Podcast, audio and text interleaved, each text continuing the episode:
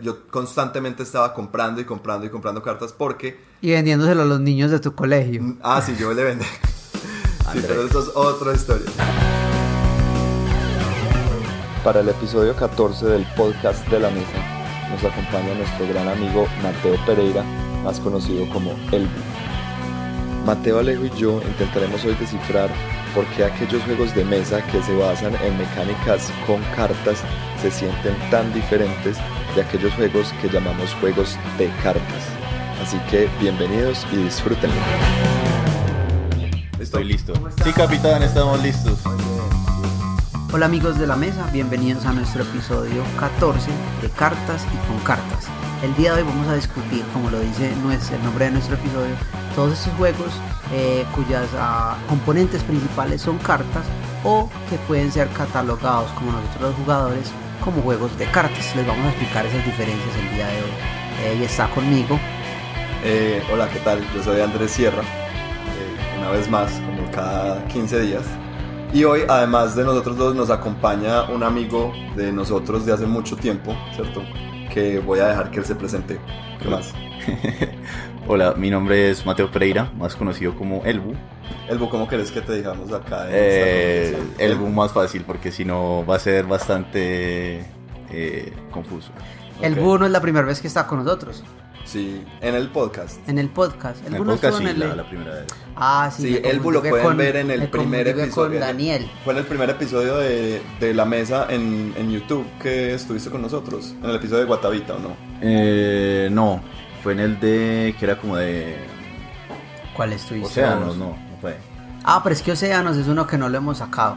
Yo ah. lo tengo porque es una cosa que les pues no lo he sacado, pero sí, en Océanos. Mateo ya, eh, perdón, Elbu ya nos ha acompañado en, en, otros episodios, pero nunca en el podcast, es la primera vez, entonces bienvenido, gracias por venir. Ay, a mí se me olvidó y yo soy Alejandro Henao. Empecé hablando, pero no dije mi nombre. Eh, la razón por la cual invitamos hoy a Mateo es porque, pues, como vamos a hablar hoy de juegos de cartas y con cartas, pues para mí Elbu es la persona que yo conozco que más juegos de cartas ha jugado y que por más tiempo los ha jugado, ¿cierto? Em, porque todavía sigue jugando y sigue activamente pues participando de ese mundo. Sí, yo creo que es una persona que nos puede hablar de no solamente los juegos que conocemos, sino de muchas, de muchos juegos distintos y como encontrar esos paralelos que hay entre ellos para hacer una buena comparación. Porque a pesar de que yo he jugado algunos juegos de carta muy profundos, son muy pocos los que he jugado que yo puedo decir que en realidad conozco. Pero bueno, como siempre, antes de entrar en, en materia, quiero mencionar primero una noticia un poco triste, lo siento, voy a empezar en una nota triste, pero debo mencionarlo, y es que eh, se acuerdan de ese héroe mío que yo menciono en casi todos los episodios, que se llama Jeff Engelstein pues no le ha pasado nada.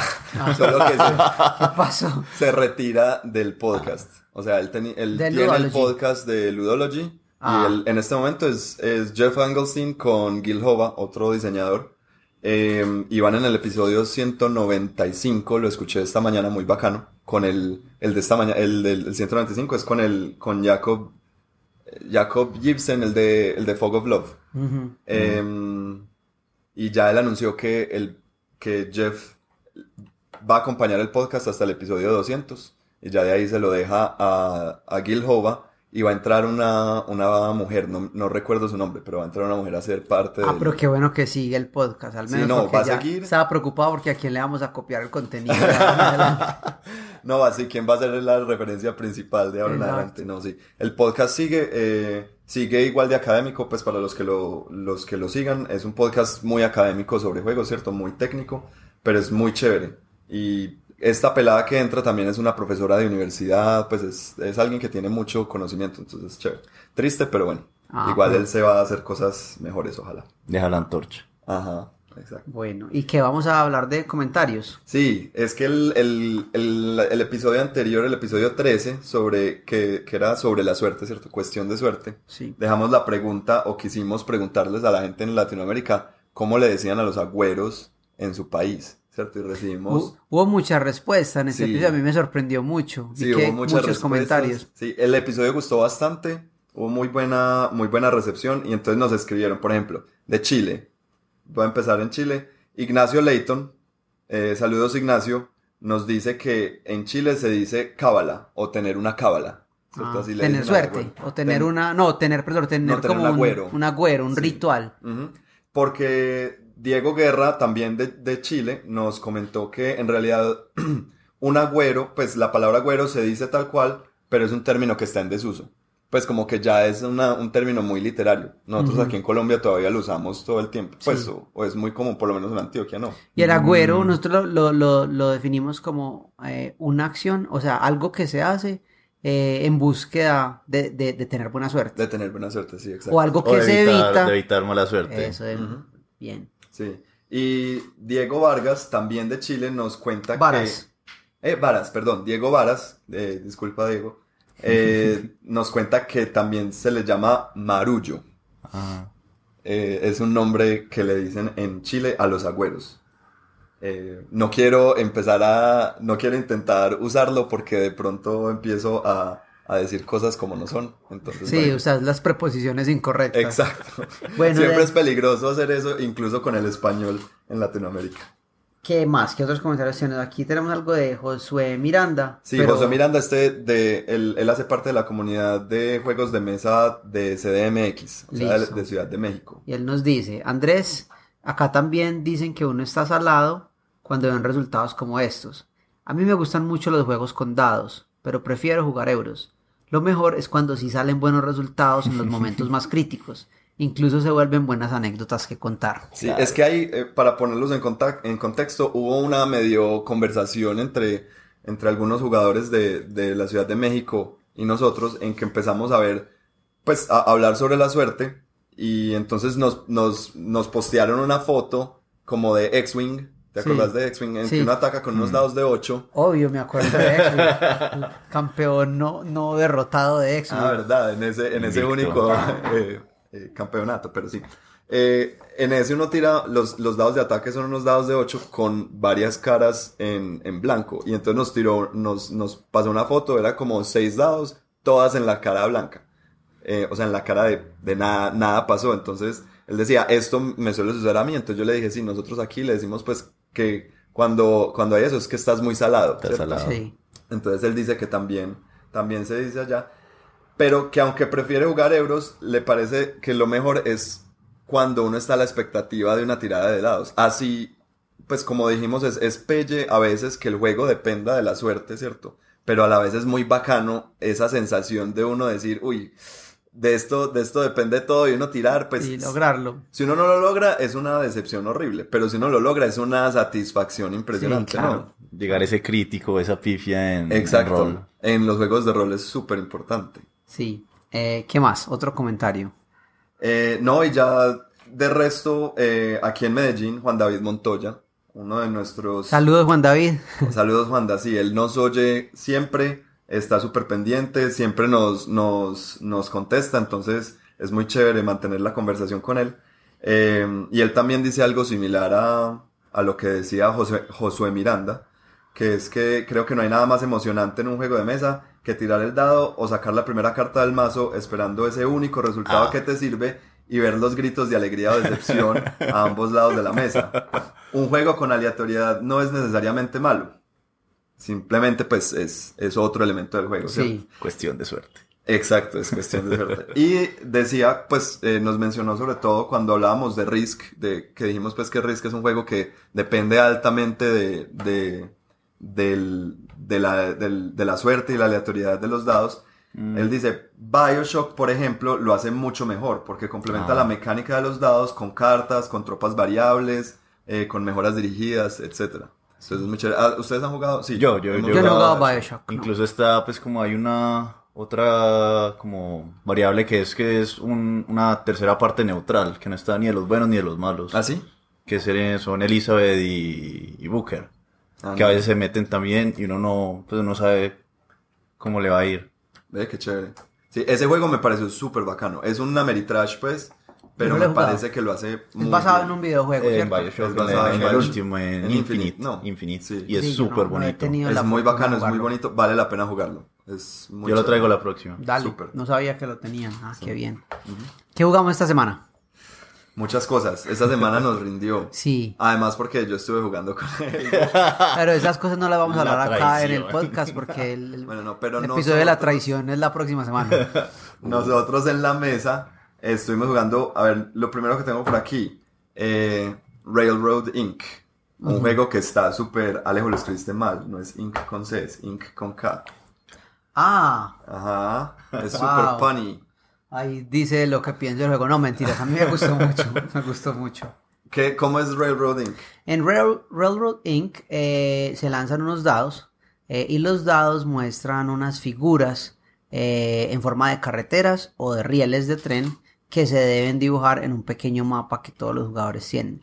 El propósito es que en ese mapa que uno va dibujando debes hacer ciertas conexiones con las carreteras o con los rieles de ferrocarril ah, o del, del tren y, hay ciertos puntos por conectar eso. La cuestión es que los mismos dados se tiran para todos los jugadores, pero cada jugador lo interpreta de la manera que él desea y lo pone en su mapa para, pues, para lograr los puntos y eso, de eso se trata el juego. Sí. Es muy, muy interesante. Pues a mí me gustó mucho, es muy novedoso. Es súper fácil de jugar. Muy fácil de jugar y es complicado. Pero es, difícil. me pareció muy difícil. El aprendizaje es difícil, porque es que también, también hay que evitar muchos errores, que la otra. Sí, porque es que uno o sea, primero uno, uno tira los dados y si uno está jugando la versión normal, no la versión full farra, sí. la versión normal, uno tira los dados y todos los resultados que salieron uno los tiene que dibujar en su tablero. Entonces tenés que tener mucho cuidado porque si, si, si uno los tiene, no solo los tiene que dibujar, sino que los tiene que dibujar conectados a algo que ya está. Entonces no puedes empezar a dejar unos por ahí como, ah, no, por si algo, pongo este por acá. Porque se vuelve muy ambicioso, muy ambicioso y no lo logra cerrar. Y además creo que son siete turnos, ¿cierto? Son, siete, turnos, entonces hay que tener muy en cuenta que los espacios que alcanzas a recorrer con siete. No, yo la primera ronda que jugamos me fue muy mal porque no había entendido muy bien que la longitud de las carreteras era muy importante, no solo cerrarlas, cuando las cerras muy cortas o con muy pocas conexiones no te da puntos. Pero luego en el segundo y tercer turno jugamos cuántos tres veces. Sí, jugamos como no, como tres o cuatro en realidad. jugamos cuatro porque fue como dos y las expansiones. Y las dos expansiones. Me gustó bastante, me pareció muy, o sea, es un juego de esos que es fuera de lo común, no es, no es, no es como los demás. Pero si vieras que está, eso es una, como una tendencia en este momento en, en el mundo de los juegos, que son estos roll and rides, ¿cierto? Que no son nuevos, no son juegos nuevos, no es una mecánica nueva esto de, de tirar dados y escribir los resultados, ¿cierto? Yahtzee ya lo hacía hace mucho tiempo y así. Eh, pero está, está, es, es, una tendencia que es, el resurgimiento de los roll and rides. Y eh, el año, en el 2018 salieron un montón y muy buenos. Está, por ejemplo, Guns Sean Clever, que yo no lo he jugado, pero estuvo nominado al mejor juego del año. Wow. Entonces, y es un roll and ride. Entonces, pues, a mí sabes que me gustó mucho de Railroad Inc. Que si, o sea, a uno, el límite de jugadores está es por las, por, por los tableros que trae el, la caja del, del juego, ¿cierto?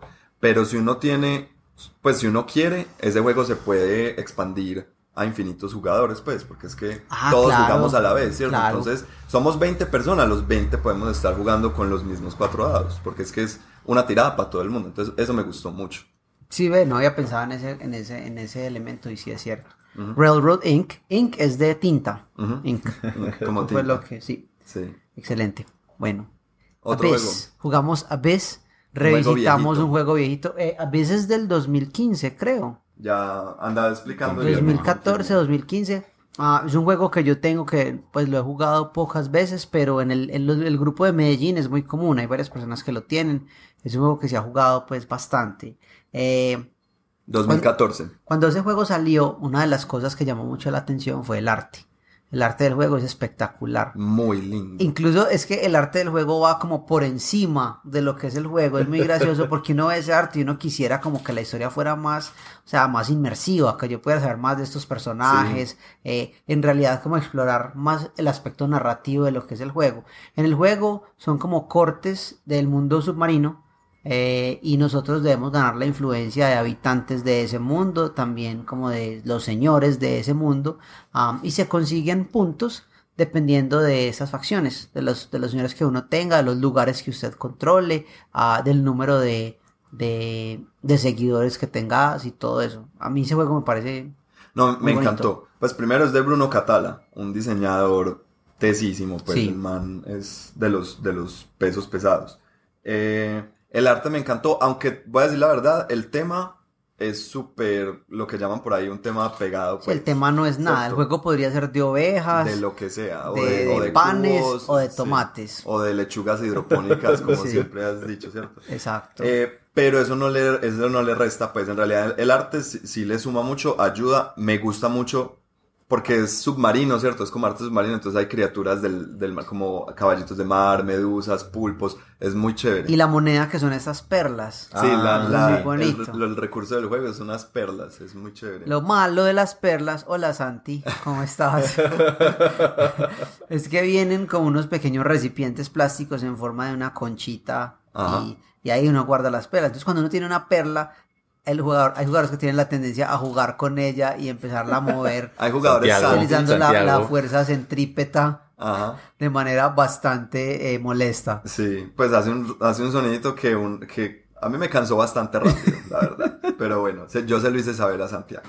Eh, ¿Sabes qué me pasó con ese juego? Que el arte pues no sé si lo han visto los que están escuchando, pero es la carátula es solamente como la cara de uno de los personajes del juego. No sé, no sé ni siquiera quién es en el juego.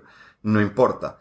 Pero es, es un personaje y se ve como bastante maligno, bastante amenazador. Entonces yo toda la vida pensé que Abyss era un juego como, primero que era super ameritrashudo. Sí. Y pensé que era como de exploración o de, o conflicto directo o algo así. Sí, de conflicto muy directo. Entonces te lo juro que al principio es, de esos juegos, lo siento, juzgué por, por la portada y mucho tiempo lo evité porque yo decía, pues, y me acuerdo que lo veía en tu estantería de juegos. Sí, y nunca, yo nunca decía, juguémoslo, porque tenía miedo de, que iba a ser una Ameritrash y todo pelle. No, y, de pronto mira que los Ameritrash tienen esa tendencia que hay que explicar muchas cosas antes de poder jugar y todo eso. Eh, a veces es muy sencillo. Es demasiado sencillo. Muy sencillo. Sí. No, muy bacano, me gustó mucho. Afortunadamente lo jugamos, pues ya, y ya lo conocimos. Quiero seguirlo jugando porque me fue re mal, pues, pero mal. Eh, quiero volverlo a jugar. Era por las perlas, era por las perlas que estaba distraído. Fue porque Santi me tenía distraído. Eso era, eso era. No fue mi inhabilidad, no. Pero entonces sí, a veces eh, lo recomendamos un juego eh, para hasta cuatro jugadores. Eso es como una cosa que me gustaría que se pudieran, pues cinco, me parece que sería bueno, no sé, porque muchas veces lo he querido jugar y como por lo regular, pues nosotros somos, eh, cuando por lo regular hay cinco personas y todo eso me ha pasado mucho que me gustaría que fuera para cinco. Creo que se daría. Cinco es un número difícil de, para en juegos de mesa, qué vaina. Pero bueno. Listo, el otro. Eh, jugamos también uno viejito, creo que es de 2010, eh, holandés, que se llama Zeeland. Zeeland, Zeeland, no sé bien cómo se pronuncia. Si fuera inglés sería Sealand. Sería Sealand. No es inglés. Es de 2010, es un euro. Ajá. Un euro fijo. Eh, lo trajo Santi, entonces pues el juego más holandés, el juego más holandés del mundo. El juego más holandés. Molinos, tulipanes. Molinos, tulipanes, eh, flores de, de, mostaza y está la, la, ciudad que es con unos edificios todos, todos holandeses. Suecos eh, no había. Los zapatos. No, no tenía, no había zapatos Tampoco, sí. Eh, pero es un juego muy interesante, es de, de, mm, como de estrategia, de uno ir, uno va cogiendo como unas losetas, ¿cierto? Hexagonales y va, y va llenando el tablero. Y la idea es que uno, en su turno, uno o pone un molino o pone un, un, una loseta alrededor de alguno de sus molinos. Y las losetas simbolizan sembrados. Simbolizan sembrados. Y cuando ya rodeas tu molino de sembrados, entonces ganas los puntos que te dé eso, ¿cierto? Que dan diferentes. Las losetas dan puntos, luego si tenés cada tipo de sembrado te da puntos aparte. Como tipo carcazón. Más o menos, mm. ¿cierto? Como, como si fuera todo las, las, los, ¿cómo es que llaman en Carcazón los que, los que, que los monasterios? Ah, bueno. Como si fueran puros monasterios. Eh, entonces en realidad el juego es súper sencillo. Sí, es muy sencillo, es bueno. Andrés le fue muy bien. O sea, ah, la pela. la pela. Les tripliqué los puntos, pues no sé cómo lo logré, pero lo logré. Sí. La, la pela es cada vez más poderosa porque antes de empezar diste doblar y ahorita son triplicar. No, esta fue. Esta fue, sí. Es que Andy ganó y quedó como con 300 y pico. Yo era el segundo y rompí 200. 202. Sí, sí. Me fue muy bien, lo, lo, entendí, me gustó. Por eso quiero volverlo a jugar muchas veces. Sí, fue muy bueno. Mejor la revancha, la revancha. Sí. Y por último jugamos... The Big Book of Madness. The Big Book of Madness. A ver, es mm. como Harry Potter, con Avatar, con... yo no sé, pues es un juego raro, es extraño. Sí, a mí me gustó, a mí me pareció muy bueno. Es, un juego. Primero es. Eh, Empecemos por decir la historia. Es como una escuela de magia. Es pasa en una escuela de magia, como un Hogwarts, pues. Y abrieron un libro que no debieron haber abierto. Ajá. Obviamente. Como todos los libros. Que es, abrieron el The Big Book of Madness. Ah. Y entonces los estudiantes se tienen que enfrentar a los monstruos que van saliendo de este libro. Cada página es un monstruo diferente y requiere ciertos, pues tiene ciertos requerimientos para poderlo eh, derrotar. O, o sea, en cuanto al arte y la implementación de los componentes como juego de mesa, o sea, no tiene par. Y me parece increíble, muy bien hecho. El libro, o sea, como es un libro grande y cada, cada, monstruo no pasa la página. Sí, eso sí, wow, wow, wow.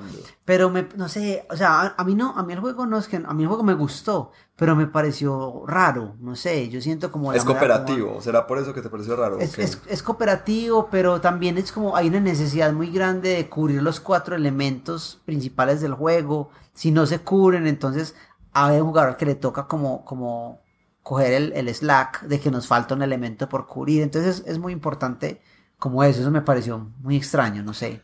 Yo entiendo lo que vos decís, porque es, es un juego cooperativo. Pero lo deben jugar cuatro personas. Es para cuatro, ¿cierto? Es para cuatro. Y. y pero es, es, cooperativo, pero es más como para un público adolescente. ¿Cierto? Entonces. Tal vez sea eso. Es, es, es más sencillo de lo que uno esperaría. ¿Cierto? O yo, si uno quisiera, yo quisiera que el juego fuera un, pues, un peldaño, un, peldaño cortico más, más complejo. Eso, no difícil, complejo. No difícil, sino un poquito más complejo, porque el juego... Muy derivativo, diría yo. Pues, me, o sea, porque mira que las es como, yo creo que, es, muy esperado lo que sigue. Yo siento que si yo me paro y vos jugás por mí, no hay ninguna diferencia. Ya. A eso me refiero. Ah, sí. o sea, lo que uno ya sabe qué esperar de cada persona, qué es lo que tiene sentido hacer y ya. Como nada más. ¿Como meterle algo al azar o qué? Sí, requiere un poquito más porque es, es muy, sí, es muy determinístico, ¿cierto? Uno puede saber de una qué es lo que tiene que hacer todo el mundo. No hay, no hay, no hay, no hay necesidad de que uno se siente a pensar yo qué quiero hacer, sino que uno, o sea, hay un movimiento específico que es el mejor. Y es el que se espera de cada jugador. Y, no hay ninguna razón para no hacerlo así. Exacto. Como otros juegos que te, te dan esa libertad de que lo que se espera es esto, pero vos podrías hacer otra cosa por X o Y razón. Como en Yggdrasil, por ejemplo, que lo que se espera es que pelees contra un dios, pero si quieres, te puedes armar contra ese dios o mejorar Siempre tu arma. hay algo que, que va contra la corriente. Por eso, entonces, a eso me refiero. No, no que sea más difícil, sino un nivel, un nivel de complejidad extra. Pues una cosita que me dé un poquito más de elección en mi turno. Pero sin embargo, o sea, me parece que nosotros decimos eso, pues tal vez por el nivel de que nosotros estamos jugando tantos juegos constantemente, nosotros somos mucho más analíticos y tenemos este podcast donde venimos a hablar de ellos. Sin embargo, me parece que, que el juego es divertido, lo recomiendo, diría como que pruébenlo. Si tienen la oportunidad de jugarlo o algo así, porque es bueno. Yo digo, ojalá salga pronto una expansión que, lo vuelva, que le, le dé ese nivel extra de complejidad y ya lo vuelve un cooperativo brutal, pues. No demora. Yo diría que de pronto nosotros, o al menos por las veces que yo he estado, no jugamos tanto cooperativos. Entonces de pronto estamos un poquito como de acostumbrados a, al trabajo en equipo. De pronto, pero, pero, pero mira que jugamos Pandemic Legacy y vos estuviste ahí, eso fue casi un... ¿Un mes? No, ¿Cuánto fue mucho más, fue casi cuatro meses porque le dimos, le dimos mucho, muy seguido. Ah, y, Pandemic. Y, jugamos, y creo que, creo que más bien es lo contrario, jugamos demasiado eh, juegos sí, Puede, puede haber sido como eso. Entonces quedamos de pronto hastiados, no sé. Sí, tal vez. Eso fue cuando jugamos los dos back to back, que fue primero Seafall. Y cuando llegamos acá, jugamos Pandemic. Pandemic Legacy, sí. sí. Pero bueno, eso es tema para, para otro episodio. Ahora sí, uy, wow, por fin el tema. A lo que vinimos hoy, sí. Bueno, entonces, empecemos. Vamos a hablar de juegos de cartas. Juegos de cartas y con cartas. Y juegos con cartas.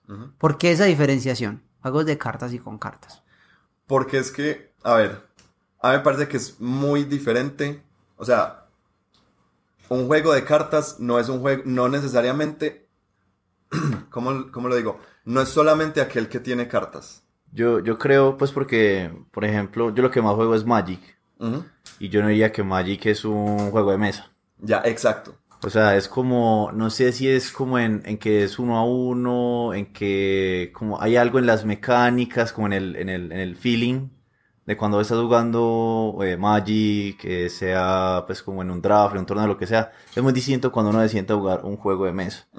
Porque es como, como más sucesivo, no, no es tanto... Eh, como de, de, setup, de todo eso, sino que como todo el mundo ya sabe jugar, todo el mundo ya sabe cómo son las reglas, cómo son las cosas, sí. y que es, es, en cartas puede ser también como un poquito eh, adyacente a lo que es el juego, puede haber, sido, puede haber sido en un tablero, con otros componentes, pero es como en ese ambiente medio competitivo que digamos de pronto hay como una diferencia. Ajá. Uh, Espérate, vos tocaste ahí una cosa que me pareció muy interesante y es cómo se siente el juego, ¿cierto? Magic se siente como un juego de cartas, no se siente como un juego de mesa, ¿cierto? A diferencia de Dixit. Dixit, para mí, yo lo siento como un juego de mesa, no como un juego de cartas, aunque lo principal de Dixit sean las cartas, ¿cierto? Correcto. Si jugamos aquí, en este momento, nos sentamos a jugar Magic the Gathering, ¿sentirías lo mismo? ¿Sentirías que Magic es un juego de cartas o un juego de mesa?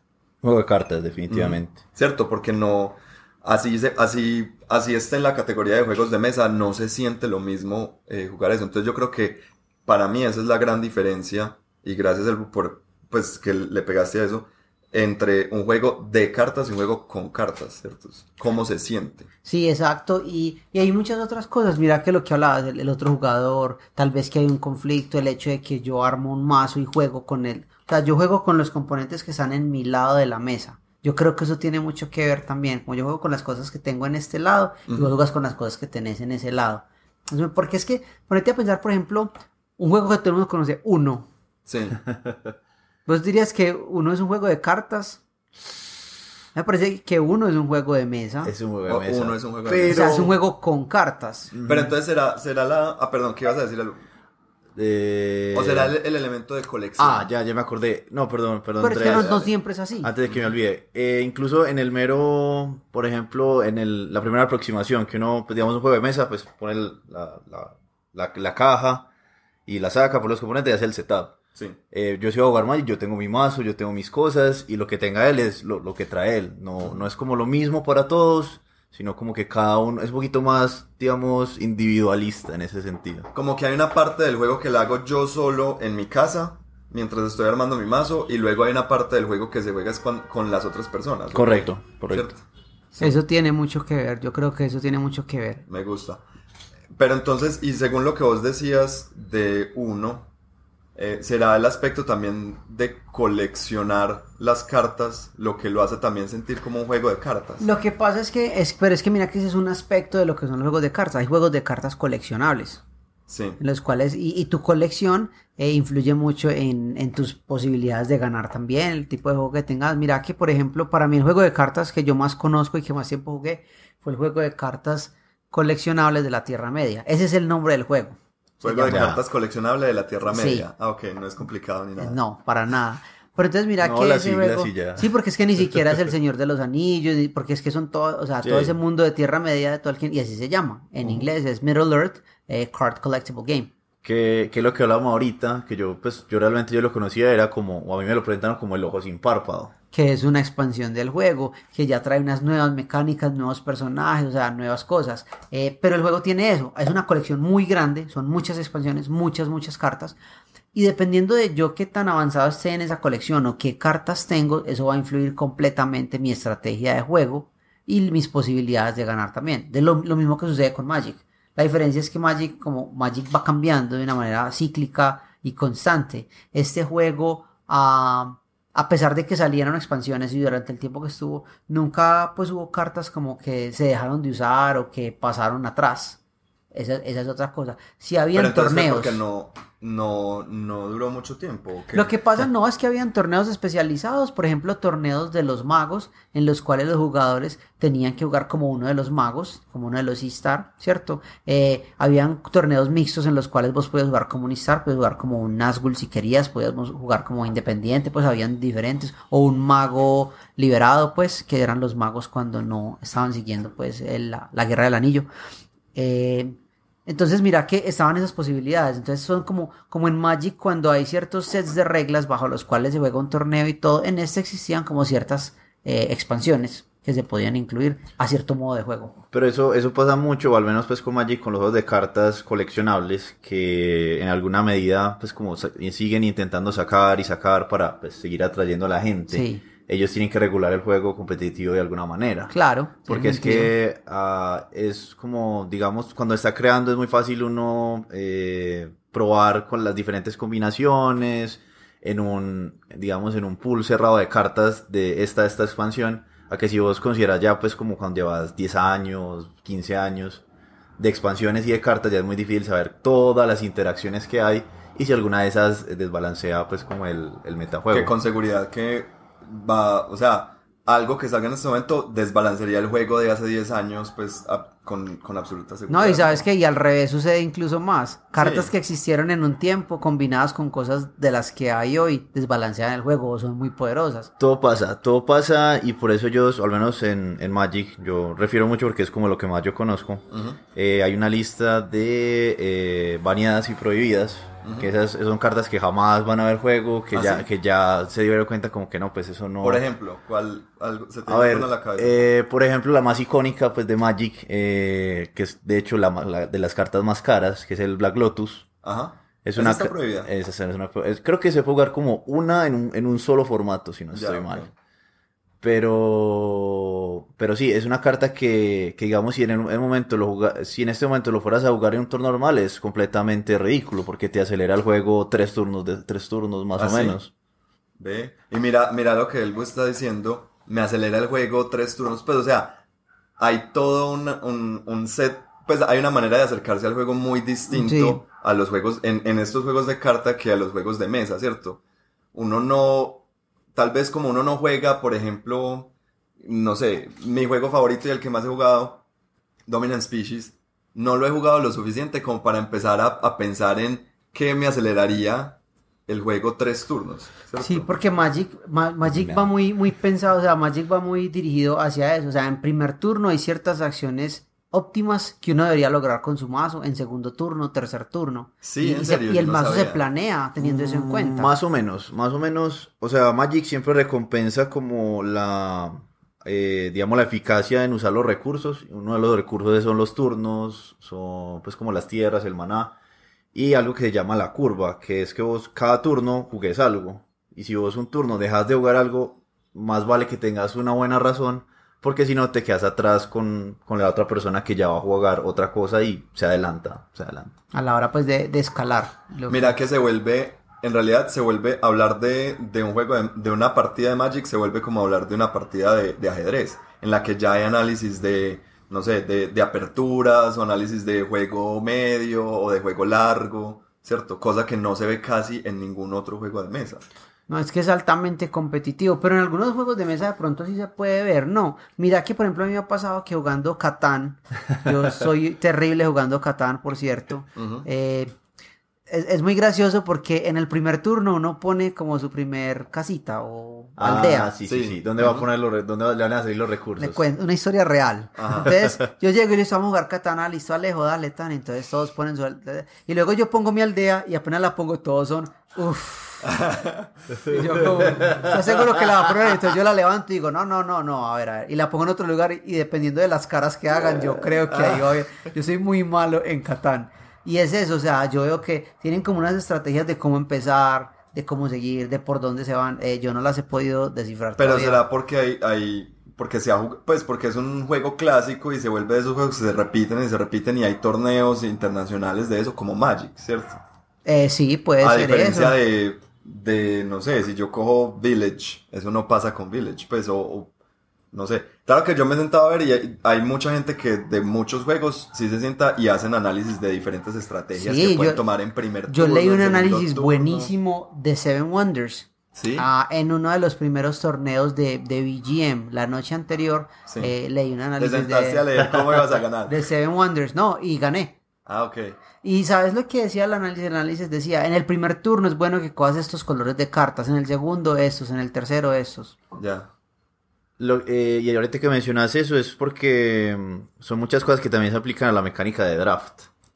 que también incluso está presente en Magic y que hay, o sea, yo, yo sé algo, pero realmente hay gente que draftea mucho mejor que yo. Bueno, ¿y qué Pero esperen que nos estamos, eh, devolvámonos, me quiero devolver unos cinco minuticos a cuando estábamos hablando de la Tierra Media, un dato curioso, el juego de, ah. cartas de la Tierra Media se produjo entre el 94 y el 99, o sea, fueron cinco años, a diferencia de Magic the Gathering, por ejemplo, que lleva 30 años o 25. Ellos, ellos pasaron el 25 hace ratico, pero no, todavía no, llegan Al, 30. Entonces, bueno, un cosa es. Pero, y devolvámonos un poquito, entonces para la gente que no está muy familiarizada ni siquiera con Magic the Gathering, expliquemos cómo funciona o de qué se trata estos juegos de cartas, ¿cierto? Que estamos hablando. Hablemos de los más famosos, ¿cierto? Y luego eh, hablamos de estas metodologías que estabas hablando de draft y estas Es Magic, el juego de Magic, ¿qué es? ¿Cuál es la, historia detrás de él? ¿Uno cómo juega? Hay, hay, dos cosas con, con, Magic. Uno es como, digamos, el contexto en el que se juega, es que cada eh, jugador es un caminante de planos, o muchas veces uno le decían como un mago, básicamente. Sí, un usuario Cuando yo empecé a jugar, uno era un mago. Esa, esa época. Y eh, el objetivo es como derrotar al otro, eh, acabando con los puntos de vida a través pues de hechizos, criaturas eh, o cualquier pues como uh, truco que pueda sacar de la baraja que se llama la librería o la biblioteca. Sí. Que ahí sería pues como digamos lo que es el, el códex o donde tiene pues como todo su hechizo y todas sus cosas. Sería como el, digamos, el, el, ambiente o el contexto. Cada jugador arma su propia biblioteca, tiene su propia estrategia de cómo funciona esa biblioteca y hay una manera de, de, jugar esa en específico. O sea, yo no puedo jugar con tu mazo de la misma manera que yo jugaría con el mío, si son mazos distintos. Eh, más o menos. O sea, las reglas son las mismas. Ajá, pero las reglas siempre son las mismas. Digamos, hay, hay sinergias entre las cartas que te van como encauzando de jugar de cierta manera. Pero cada jugador, pues como o piloto, que a veces lo llaman, eh, pues varía como lo quiera jugar. Pilotos, se llaman pilotos los jugadores. Lo que pasa es que es el término, es como, digamos, eh, lo que lo que hablaba, hay varios mazos. Entonces... Pilotean la nerdada. Entonces, pues como, ah, eh, a mí este mazo es muy bueno, pero el piloto es muy malo, pues no, no lo supo usar bien. Ah, ok, entiendo, sí. O digamos, eh, no, yo piloteé este, varias versiones de este mazo y la que más me gustó. Ya, ya, ya, sí, te entiendo. ah, interesante, está bien. Ese es Magic, eso es Magic. pero espérate, hay un aspecto de Magic que no mencionaste, ah, bueno, es la, pues el aspecto de cartas coleccionables, o de, ¿cierto? Eh Sí, es decir, mm, eso es como uno de los puntos fuertes o característicos, digamos, de Magic, que no es como muchos otros juegos que simplemente vos compras algo y todo el mundo tiene lo mismo, sino que tiene un elemento al azar, de que vos no sabes qué te va a salir y vos empezás a coleccionar lo que te guste, o lo que, la mecánica que te gustó, o el tipo de criatura, incluso... La manera de jugar que más, que más vibra con vos, puede ser. También, eh, incluso hay gente, pues como por el arte, por el arte también se, se colecciona. Eh, yo conozco gente que incluso pues la colección es realmente a veces una inversión. Sí. Muy parecido pues como digamos a la bolsa porque pues unas cartas suben o bajan de valor, entonces compran un montón de cartas para tenerlas ahí y venderlas, venderlas luego más, más, más caro.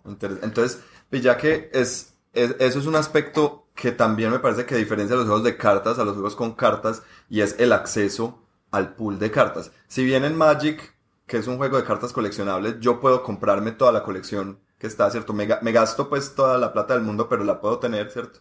No es como uno, eh, ¿cierto? Que yo compro el juego de uno o yo, o yo compro Dixit y yo tengo todas las cartas, ¿cierto? En el juego base.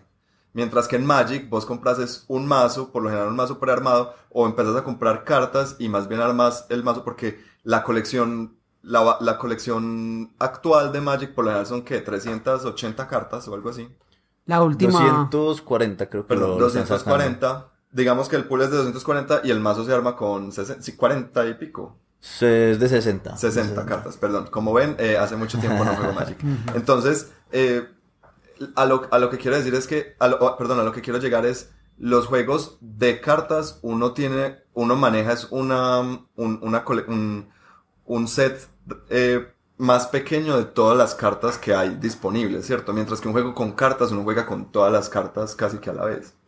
Eso, con todas a la vez. Sí, porque por ejemplo están los Living Card Games, y, y, cuando uno compra como un juego y tiene todas las cartas, pero de todas formas uno no las usa todas. De todas maneras uno usa un mazo, uno arma un mazo con el pool de cartas total que le están ofreciendo a uno, ¿cierto? Otro juego de cartas muy común y que pues ha tenido una gran acogida fue Yu-Gi-Oh! Yu-Gi-Oh! es un, un, juego de cartas muy, muy, muy común.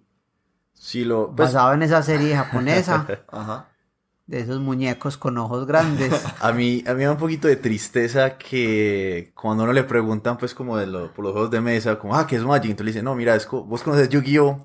Y es muy triste porque realmente Magic es antes. Ajá. Es antes de Yu-Gi-Oh! es como el papá, pero pues todo el mundo conoce eh, a Yu-Gi-Oh! por la serie. Pero es como la gente que conoce Knocking on Heaven's Door como si fuera una canción de Guns N' Roses. y no dice no. Pero, el sentimiento que hay, de todos modos. Sí. Eh, pero Yu-Gi-Oh es otro también, que hay, hay, alta competitividad, muchas personas todavía lo juegan, bueno, al menos acá en la ciudad. Sí, hay es muy torneos, Hay torneos semanales. Hay, hay, comunidad, de hecho creo que ahorita Draco estaba haciendo como un equivalente como a un tipo de nacional, un torneo pues bien grande, eh, que es como calificativo para otro torneo grande, le han hecho pues también como bastante y...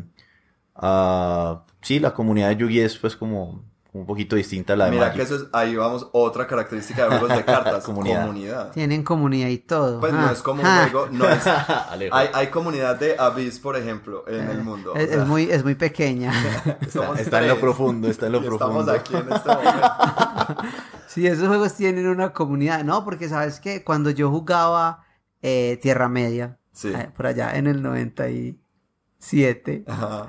Eh, había una comunidad de Tierra Media. y los que jugábamos Tierra Media éramos muy diferentes que los que jugaban Magic en ese tiempo. Y había una, una pequeña facción que jugaba el juego de, de Cthulhu de, de mitos, ah, se llamaba Mitos. Ah, Uy, ese juego era una cosa increíble y se me olvidó pues que lo mencionaba. Pues me acuerdo que yo nunca lo jugué, pero me acuerdo que existía en esa sí, era bastante oscuro, pues bastante como y, era poca gente la que lo tenía. Porque es más, me acuerdo en esa época uno compraba cartas en una ludoteca aquí en Medellín que se llamaba Al Azar. Sí. Que era un nombre sacado de, de Al Azar es lo que es juego irreal hoy. Sí, sí, pero eso es, eh, pero eso es, eso, eso era de una cosa de, de, Lovecraft, no, al, azar no era un, uno de esos. No, pero es parecido. Ah, es pero no era al, azar. Al ah, ah, ok. El, el, el, árabe loco. el, árabe loco. que escribió el, el, el Necronomicon.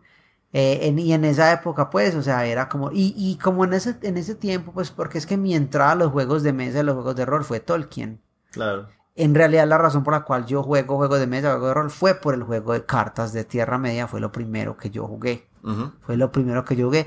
Que recuerdo un, un, gran amigo que hoy vive en Canadá, Sebastián Mejía. Él escucha el podcast, entonces saludos Sebas. Saludos. Eh, a, a, mí en el colegio, unos, unos amigos que me veían leyendo El Señor de los Anillos, me decían, ve, ese ojo yo se lo vi a las cartas de un amigo, un primo que nosotros tenemos que juega un juego de cartas y, yo como así, es que sí, es, él tiene ese maguito y no sé qué. Y yo no, no puede ser, como así. Me lo presentaron y me mostró el juego de cartas y yo compré un mazo, aprendí a jugar. Y al otro día que aprendí a jugar, él me llevó a mi primer torneo. y te No, eso fue horrible, o sea, eso fue una masacre. Me eh, siento identificado. La primera persona contra la que jugué fue el campeón nacional de acá de Colombia, pues que es nuestro amigo Jaime, que vino acá una vez y, ah, o sea, me ganó sin, sin, sin piedad. Eh, pero no, ese juego para mí fue una cosa pues bastante importante y fue un juego muy chévere en su época. Pero había, los, los torneos eran en la magnitud de los de Magic, por ejemplo. No, había tantas modalidades de torneo, porque es que eso es otra cosa de, de Magic y de los juegos modernos de cartas, y no... que es, es la manera como se juega competitivamente y, pues no sé si se habla de, juego profesional pues o de... Eh, de hecho, de hecho, ahorita que lo mencionas, tenés que tener en cuenta que Magic en algún momento incluso alcanzó a salir en ESPN. Sí. Como en pues uno de esos eh, ESPN el 8 por allá. 8. Pero salía, salía pues con un, en un coso de deporte la transmisión, lo patrocinaba Mountain Dew. Sí. Y ahorita están retomando mucho como... Eh, porque hubo como un descontento con la comunidad, pues que era como, digamos, que se dedicaba a eso para vivir, pues, o que eran como los profesionales de Magic y todo eso. Entonces, la Wizard, pues, o Magic escuchó eso y ahorita está como retomando otra vez, como decir, como, bueno, no, hagamos esto. Y sobre todo con el lanzamiento de eh, Magic Arena, ellos quieren volverlo grande también como un eSport. ¿Qué es Magic Arena? Magic Arena es el como el nuevo... como Rica Arena. es igual. Es la nueva, la nueva plataforma en línea para jugar Magic, pero como parecido, digamos, a lo que es Hearthstone, pues que tiene ya las animaciones, ah, que todo es digital. Sí, porque Hearthstone es muy chévere. pero espérate, ha habido muchos es gratuito. Ha habido muchos intentos antes de digitalizar Magic the Gathering. De hecho, todavía está Magic Online. Ok. Que es como, fue la plataforma que ellos sacaron antes. Ahorita Magic Arena es algo, no sé explicar bien, pero es distinto. Ok porque está, es un poquito más limitado, pues como digamos en el pool de cartas, eh, tiene pues ya las animaciones, los, pues como los escenarios, entonces no, ellos dicen que no va a desplazar de todo Magic Online, que realmente era básicamente una digitalización del juego, porque era lo mismo pues como, digamos, la mesa, las cartas pues se veía era como eh, la imagen de la carta, eh, las interacciones eran pues como muy, eh, igualito pues a lo que es un turno en, en, papel, pues o como en, en, físico. Pero Magic Arena tiene algo distinto que es como un poquito más, más interactivo, más como, como hecho como con más cariño, no sé. No, y es hecho más como, y, además está, o sea, está apuntando a esa plataforma. Es un juego ah, hecho para jugarse en una plataforma digital. Magic, Magic Online es una respuesta a esa necesidad como de querer jugar el juego a través de continentes. O sea, Magic Online era simplemente, es simplemente ir y jugar el mismo juego, sino que en línea. Pues en con la interfaz en línea Mientras que Magic Arena es una reinterpretación de, del juego, ¿ok? Sigue siendo el mismo juego, pero eh, está un poquito más enfocado pues como en, en, la, en la comunidad de esports. Ya. ¿Sí?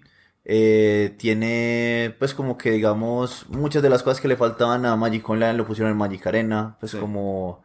Eh, todavía está pues como hace fue salió hace muy poquito incluso yo estuve pues como en el beta y ahorita todavía están corrigiendo cosas y vainas, pero eh, lo quieren pues como, pues como plataforma quedó muy bien organizada. Qué bacano. Muy bien organizada. A mí eso me parece chévere. Pues yo dejé de jugar, yo jugué Magic, ¿cierto? Yo lo dejé de jugar porque mm, yo nunca fui un buen jugador y, y, y yo era de esos yo era el típico jugador que Wizards of the Coast, la, la empresa que lo hace, quiere que exista. Y eres la persona que yo constantemente estaba comprando y comprando y comprando cartas porque... Y vendiéndoselo a los niños de tu colegio. Mm, ah, sí, yo le vendí. sí, pero eso es otra historia.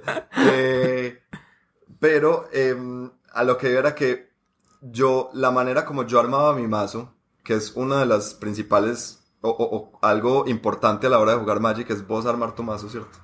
Eh, yo simplemente, yo cogía una carta y yo la leía y veía, ah, esta carta está muy bacana, ¡pum! yo la metía al mazo. Y yo cogía otra carta, ah, esta carta está muy bacana, ¡pum! Y yo nunca, nunca pensaba en estrategia, nunca pensaba en primer, primera ronda, tercera ronda, nada. Yo, a mí me parecía chévere una carta, la metía al mazo y ya. Entonces, pues ya se imaginarán como la efectividad de mis mazos. Pero es que yo creo, yo creo que Magic tiene un poquito de Y le gasté demasiada plata, me tocó, o sea, llegó un punto en que yo dije, me, tuve que, dije, no más porque me estoy oh. gastando demasiada plata en esto. Oh, sweet summer child.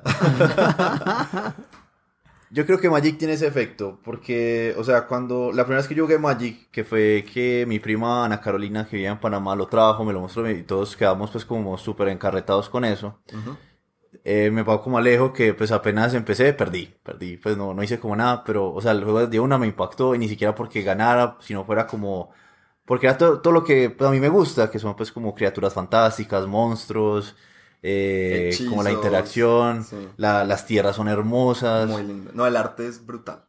Incluso me acuerdo que en el primer juego yo no fui capaz como de, de bajar una carta, me acuerdo muy bien que llamaba Marsh Crocodile. porque necesitaba otra, otra carta en juego para poderla jugar y nos pagamos todo el, pues como todo el juego eso, pero incluso cuando perdimos como volvamos a jugar, volvamos a jugar. Y eso de como armar el mazo con las cosas que uno le gusta es parte como de la gracia de que vos, o sea, vos jugas al nivel que vos querás. Sí, sí. Sí, pero si uno ya quiere entrar al, al, o sea, si uno ya quiere salir de jugar con sus amigos nomás, pues con sus dos o tres amigos que juegan de esa manera y entrar y, y, y subir un poquito de nivel, ya te toca sentarte a pensarle un ratico antes de jugar, como bueno, ¿qué tipo de estrategia quiero jugar? Quiero ser más agresivo, quiero ser más defensivo, quiero ser, bueno, no sé cómo se llaman en este momento esas estrategias, ¿cierto? Pero, pero hay que pensarle un poquito, o sea, no es tan sencillo como yo decir, voy a meter estas, estas cartas que, me Y es que ya es lidiar con una comunidad, es una, y la comunidad de Magic es difícil. Es compleja. Sí. ¿O qué pensás vos, Elbu? A ver, yo pienso que está marcada por una historia muy dura, pues como han habido cosas muy tóxicas en la comunidad de Magic, eh, no solo acá, sino pues como internacionalmente.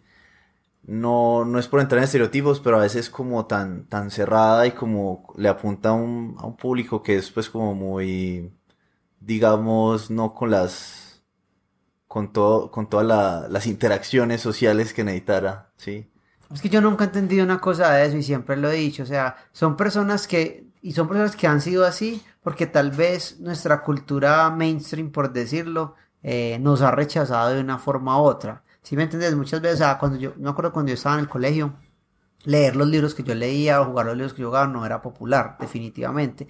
Entonces, eso te aísla de muchas cosas. Pero entonces cuando vos encontrás una comunidad de gente que lo comparte, en lugar de dar la bienvenida a todas esas personas que, o sea, ya estás en el, en el lugar de poder vos, ya vos sos el popular, en vez de dar bienvenida a las personas que están en ese momento, en el punto en el que vos estuviste, se vuelven los nuevos bullies. Exacto. Y eso me pasó a mí personalmente con la comunidad hace unos cuantos meses. Es que yo cuando jugué Magic hace unos cuantos meses que me interesó, empecé a jugar y, y honestamente a mí me, la comunidad me aburrió.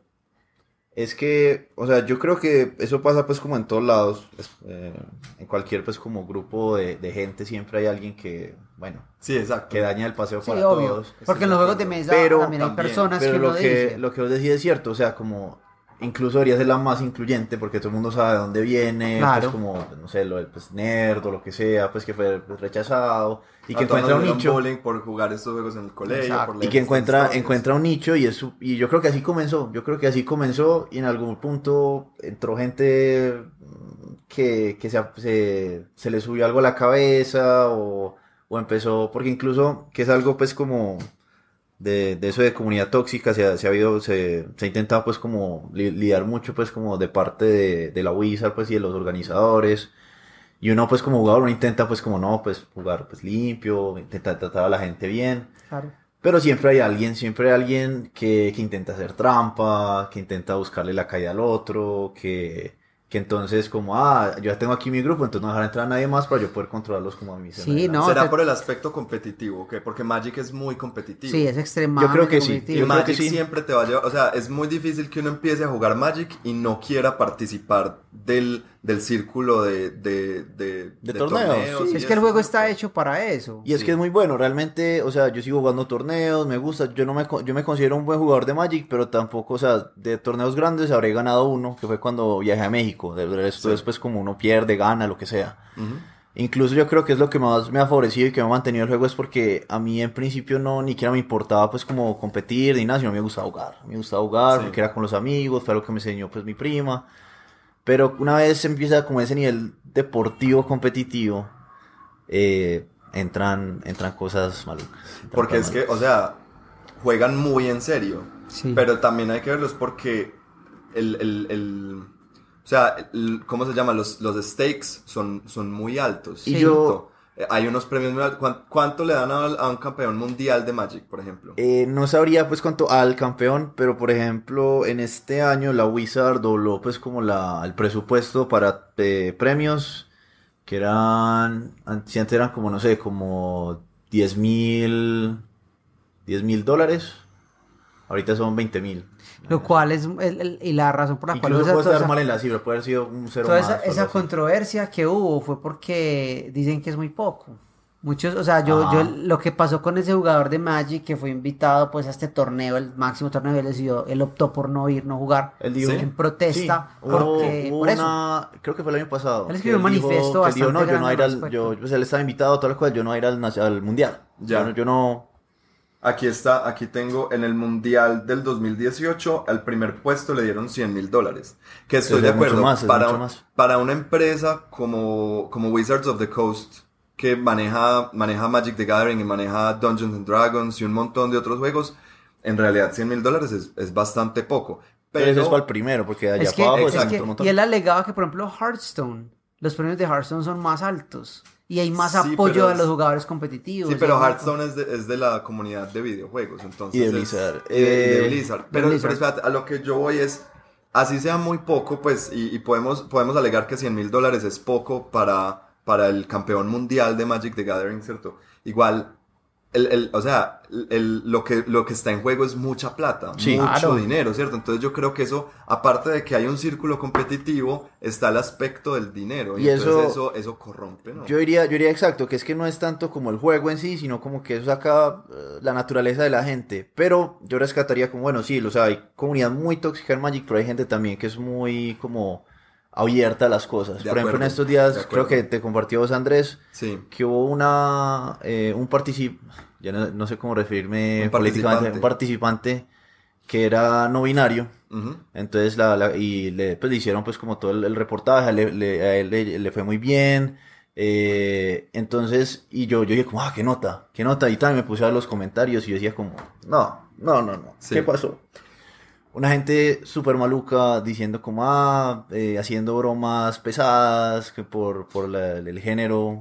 Por, su denominación de por género. La de género, porque entonces, ah. De, expresarse, de vestir. Y así, una, una cosa que uno dice súper ignorante, y uno dice como, pero. Y mucha gente le decía, hey, pues a los moderados, hey, ¿por qué no están moderando los comentarios? Pero otra gente también le decía como, hey, muy bien que estás representando, que te fue súper bien el torneo, que fue lo que hiciste, como si hubiera otro, cualquier otro jugador. Pero entonces qué bueno que esté empezando también a ver este tipo de, pues, que, que, se represente a toda esta población allí para empezar a quitar, pues, como a combatir esa, esos comportamientos tan tóxicos, porque a veces puede ser que, como vos decías ahorita, de pronto hay personas que no tienen esa, eh, ese cociente emocional eh, lo suficientemente alto para estar participando en, en, en, cosas con mucha gente, ¿cierto? Son personas que, que en ambientes con, con, en ambientes que, que requieren de muchas personas, pues, se eh, empiezan a actuar de manera no, apropiada. Y es un fenómeno que yo nunca voy a entender y que, o sea, y yo lo veo todos los días en mi Facebook cuando veo hablar de las películas de superhéroes que van a salir, de lo que es Star Wars hoy en día, de lo que es El Señor de los Anillos hoy en día. Veo constantemente todo esto y yo digo, yo, a ustedes se les olvidó que nosotros siempre fuimos la minoría. Y el momento en que ganamos poder porque se volvió popular, interesante eso, caímos en los mismos errores que toda la vida estuvimos criticando. O sea, a mí, a mí me da mucha más rabia porque listo, es que las personas que nacen en el privilegio y que siempre están en el privilegio, pues conocen ese privilegio. ¿sí? Entonces es muy difícil ponerse en lugar. Pero los otros que, que hemos estado ahí, que hemos sido la minoría, como perder esa sensibilidad de, de recordar de dónde venimos nunca. O sea, a mí me da mucha más rabia de, de, de, lo, de lo normal. Me parece que deberíamos como, no sé, juzgarnos a un estándar más alto, creo yo. Siempre lo he pensado. Total, entonces yo pero rescato eso, que o sea, que la comunidad puede que a veces haya sido muy tóxica y tenga una historial súper maluco, pues como con, con las mujeres que compiten en Magic, con... Eh, con pues como gente de, dentro de las mismas comunidades chiquitas pues que entonces le pasa pues como lo que le pasó a Alejo que se sintió pues como pues no, no a, gusto. Eh, también hay gente que o sea o al menos yo siempre intento o sea dejar de un lado como listo en un torneo competitivo si uno pues se, se busca pues como ganar y todo eso pero de resto o sea yo soy de los jugadores más relajados que hay así o sea yo no dejo pues como que yo yo no a mí no me gusta ganar porque el otro no sepa jugar pues el otro se equivoque. Usted, puede ganar con, con gracia. Pues es que a nosotros nos pasa todos los, nosotros todos los días siempre jugamos juegos de mesa. Eh, van a haber ganadores, van a haber personas que no ganan, van a haber personas que les va muy mal. Eso es algo que constantemente pasa. Pero es que, o sea, yo sé que nosotros en nuestra comunidad local acá, nosotros hacemos, pues repudiamos bastante esas personas que uno ve que no son ganadores, que tienen gracia o, perdedores que la tienen también, ¿sí me entiendes? Esas personas que crean como un ambiente incómodo es algo que uno rechaza y que creo que tenemos una responsabilidad de rechazar, que siempre nos la hemos tomado como muy, muy en serio al respecto de eso. Entonces sí, pues la, la, comunidad de Magic es como, digamos, mixta en ese sentido, pero está intentando al menos mejorar y me ha gustado mucho pues que la, la Wizard se ha puesto como un poquito la 10 con eso pues de, apoyar pues como esas, ese tipo de iniciativas y también de castigar eh, ese tipo pues como de bullying dentro del... Si les vamos a hablar a nuestros oyentes en este momento pues jugadores de juegos de mesa sobre los juegos de cartas, ¿cierto? ¿Qué les recomendaríamos? ¿Qué es un buen lugar para empezar? Yo quería decir, listo, ya hablamos de Magic un rato, hablemos de otros juegos. Sí, se volvió bastante Yo quiero mencionar uno, yo quiero mencionar uno. Y es uno que vos tenés aquí que casi nunca jugamos que se llama Mage Wars. Mage Wars, que es como Magic.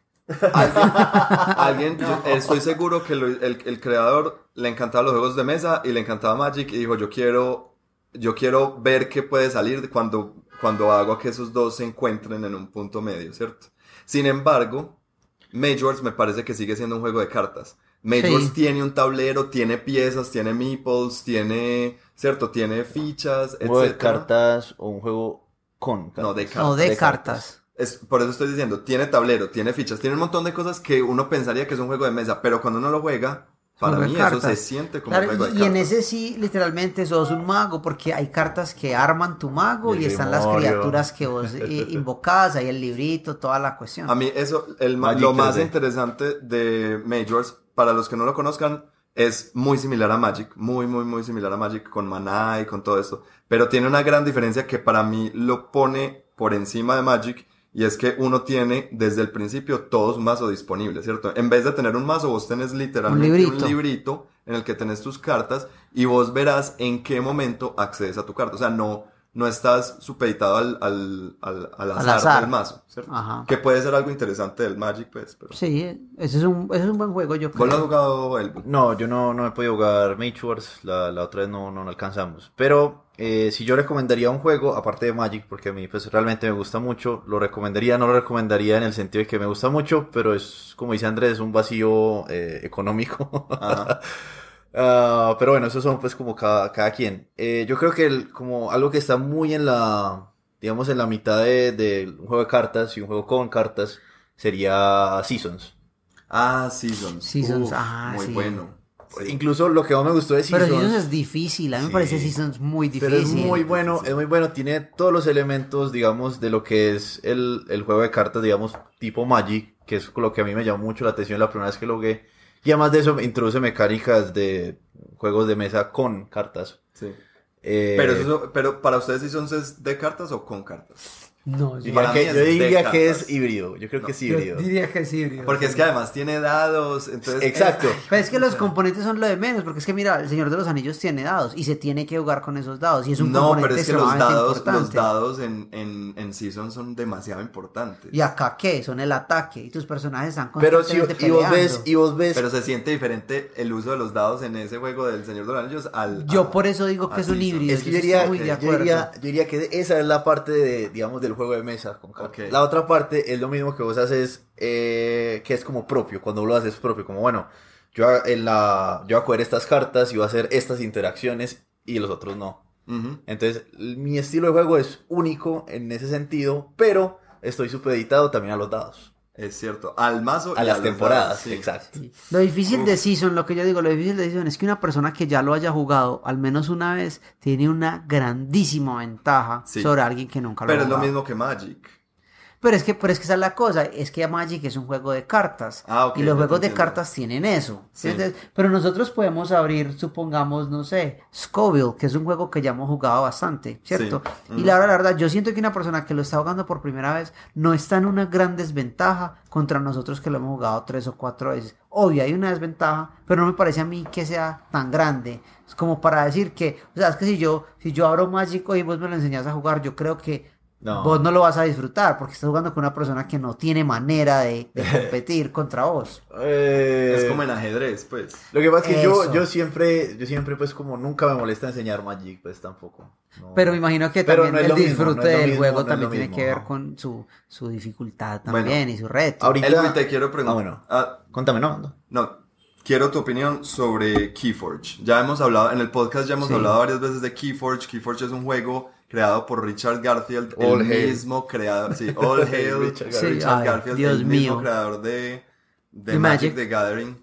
Eh, un juego que está causando pues revuelo en este momento en el mundo de los juegos de mesa y juegos de cartas. Entonces quiero saber tu opinión. ¿Y cómo se ve Keyforge en el mundo, en la comunidad de juegos de cartas? Eh, hay dos cosas. Uno, a mí me gustó mucho, me parece una mecánica súper bacana. Eh, la manera del diseño, pues, como que es como al azar y todas las cosas muy bueno. Eh, me gusta mucho que no es un vacío económico como Magic, que no es un standalone, no tiene un mazo, listo ya. Ya si usted quiere más cosas, bueno. Ah, el arte, la, todo, pues, como todo completo, me parece un juego excelente. Y que es como el otro aspecto eh, se diferencia mucho del resto del juego de cartas. Porque mucha, pasa mucho que eh, se vuelve muy relacionado a Magic. Ok. Que digamos, muchos juegos de cartas salen, pero dicen, ah, es otro Magic, o se intenta hacer como Magic y no logra. Este es muy, muy alejado de eso. Magic es una, es una vara pues de medición, ¿cierto? Para todos los juegos de cartas. Para, para, digamos que como es el digamos que es como el predecesor, entonces es muy difícil a veces pensar en algo distinto o alejarse de esa, digamos como de ese patrón, de ese patrón. Y ahorita que mencionas cómo es en la comunidad, es muy poquito. Es, no, no tiene la recepción, es por eso, porque como Magic tiene tanta dominancia.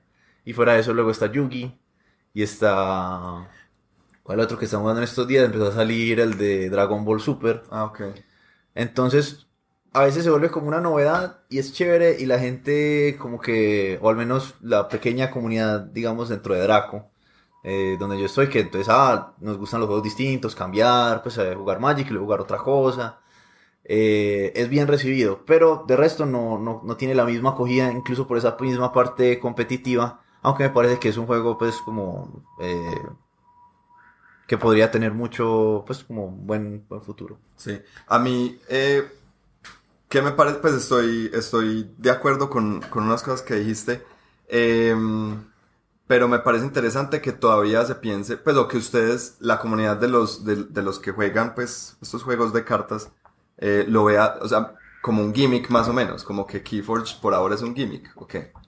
Mm, pues yo creo que eh, o es porque está muy joven. No, no, no, yo creo que es más porque incluso ahorita va a salir la, expansión. Va a salir en abril. La expansión, son simplemente que nuevos decks. Otro set de cartas, entonces otros. Según. otros mazos distintos. Pero según, según, entiendo, hay unas cartas de la siguiente expansión que vos puedes adicionar al mazo, que ya tenés. ¿Sí?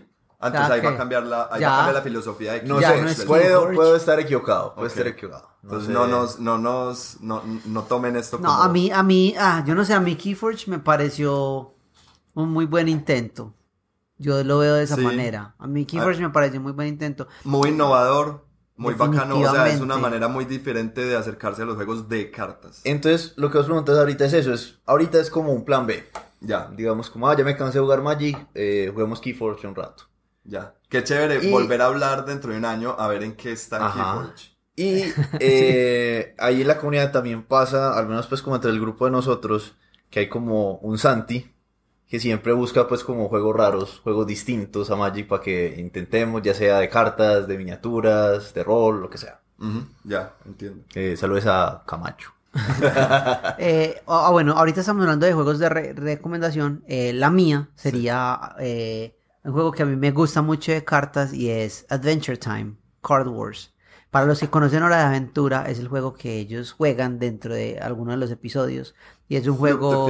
Sí, es un juego de. Es un juego de cartas. Es un juego de cartas. Hay, son dos jugadores, se enfrentan, hay tierras, hay, hay, hay criaturas, hay, hay sortilegios. Ah, es un personaje contra el otro. Lo chévere es que ahí tomas los personajes de la serie.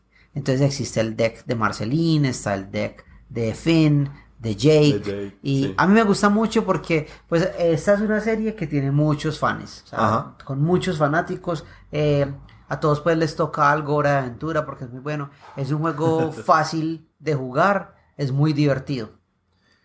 A mí, me, a mí, yo es un juego de los que recomendaría a personas que quieren probar un juego de cartas que no te va a romper el bolsillo, que no requiere y no tenés Y no tenés que tener ese nivel de involucramiento tan gigante que tenés que tener si, si, vas a entrar al mundo del Magic, por ejemplo. Exacto, es muy divertido. Y si, por ejemplo, te gusta, ¿qué puedes comprar? Comprar como otros sets. Los sets vienen de dos. Por ejemplo, yo tengo dos sets. Uno es Jake contra Finn y el otro es Marceline contra el Rey Helado. Hay otro más y uno puede comprar otras carticas así.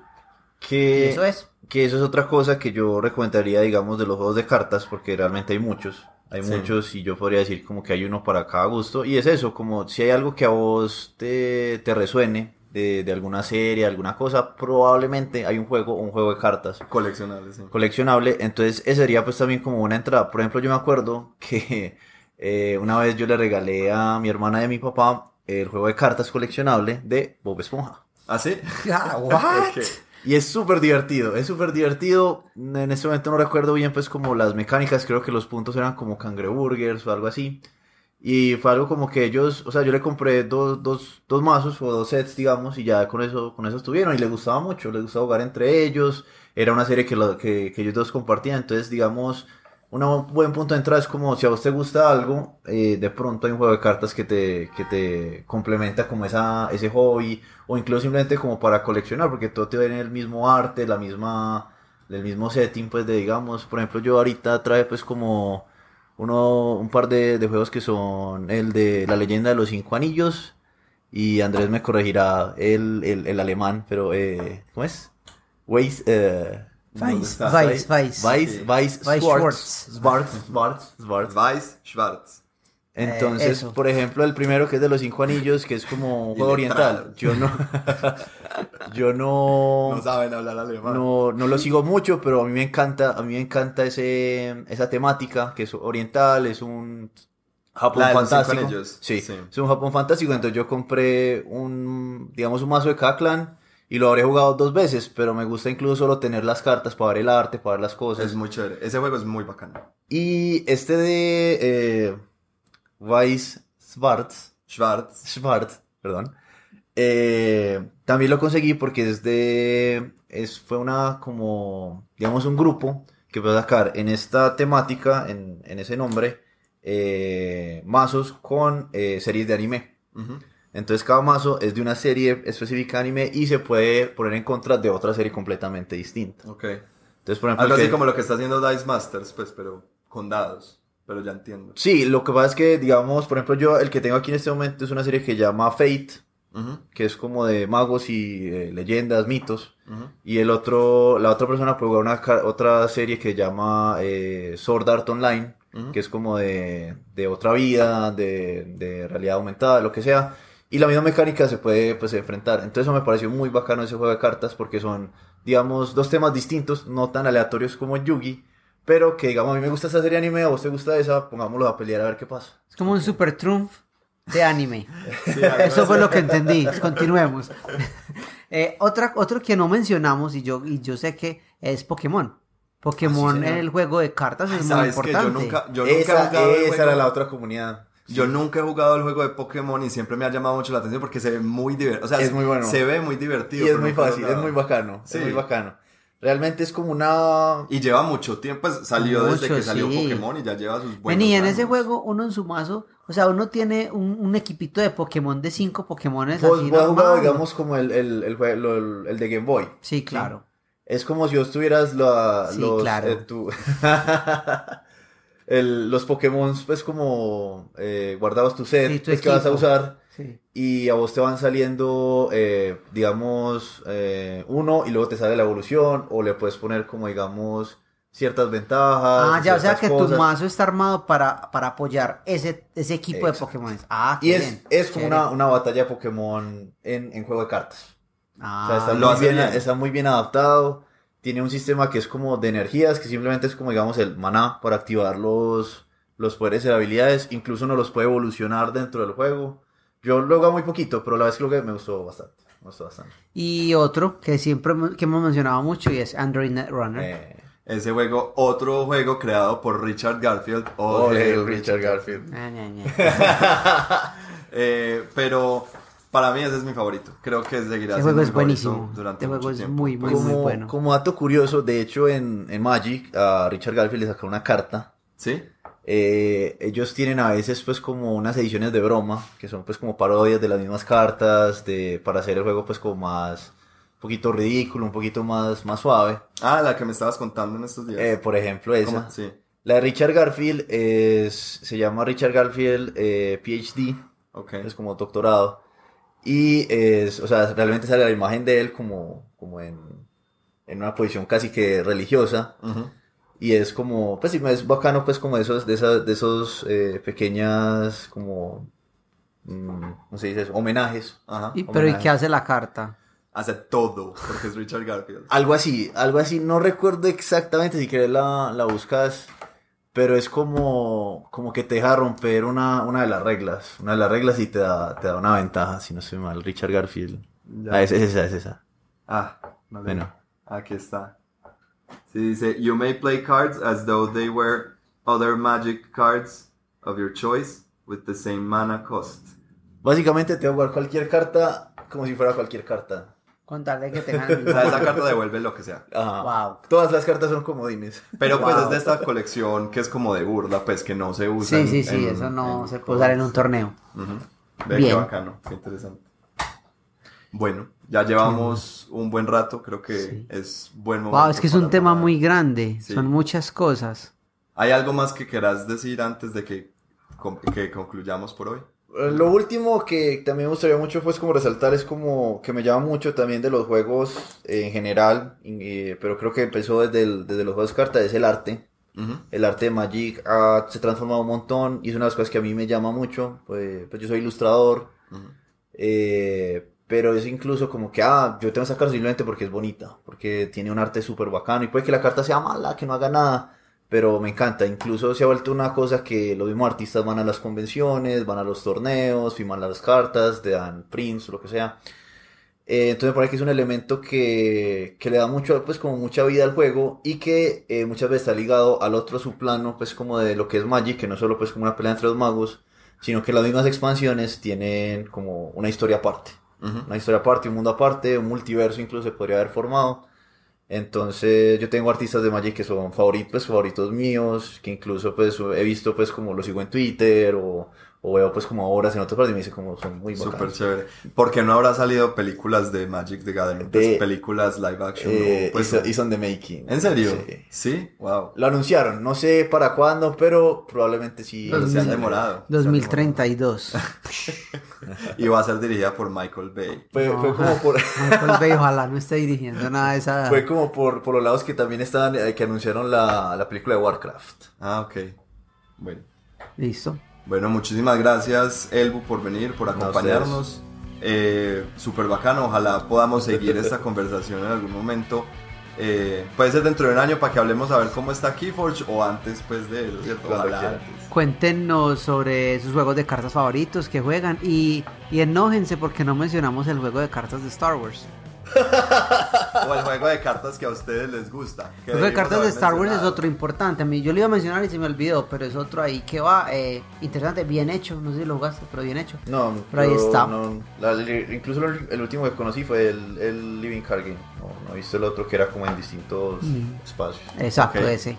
Pero entonces recuerden que vamos a estar transmitiendo en vivo el 23 y 24 de marzo desde el Grand Tournament de Warhammer en Medellín, para que no se pierdan eso. El torneo de, de, de- de Warhammer más grande de la ciudad de Medellín. Y de Latinoamérica en realidad. Wow, Sí, es- no increíble. es Ahí cosa. estaremos, Sí, la mesa, invitado especial, los únicos transmitiendo en vivo desde allá. Exacto. Exclusivos, Alejo. Exclusividad Ajá. total. Recuerden seguirnos en nuestras redes sociales. eh, estamos como La Mesa Medellín en Facebook y en Instagram. Si nos quieren escribir al email es lamesacolombia.gmail.com eh, Muchas gracias por escucharnos, gracias por apoyarnos. Recuerden que si les gustó, eh, denos, eh, califiquen el, el podcast en cualquiera de las plataformas que lo escuchen, que eso nos ayuda. pulgar a arriba. nosotros Mucho, sí, ya sea pulgar arriba o denos Cinco estrellas. las cuatro, las cinco estrellas que crean que nos merecemos, etcétera. Elbu, ¿cómo te pueden encontrar a vos en redes sociales? Eh, como el Bushiro. El Bushiro. El Bushiro. O, u, o. El Bushiro. Eh, y antes de terminar, yo quiero hacerle una mención a Juan David Montoya, que él siempre nos sigue y acaba de arrancar con un nuevo proyecto que es sobre cómics. Por si Ajá. quieren leer cómics locales de la ciudad de Medellín, eh, se llama Altaís, altaíscomics.com. Altaís con i latina, entonces altaís-comics.com. Entren para que vean. eh, y pues, pongámoslo en la descripción. Sí, el- vamos, el voy a poner ahí. el link en la descripción para que vean pues talento local. Y nada, hasta la próxima. Amigos, muchas gracias. Hasta luego.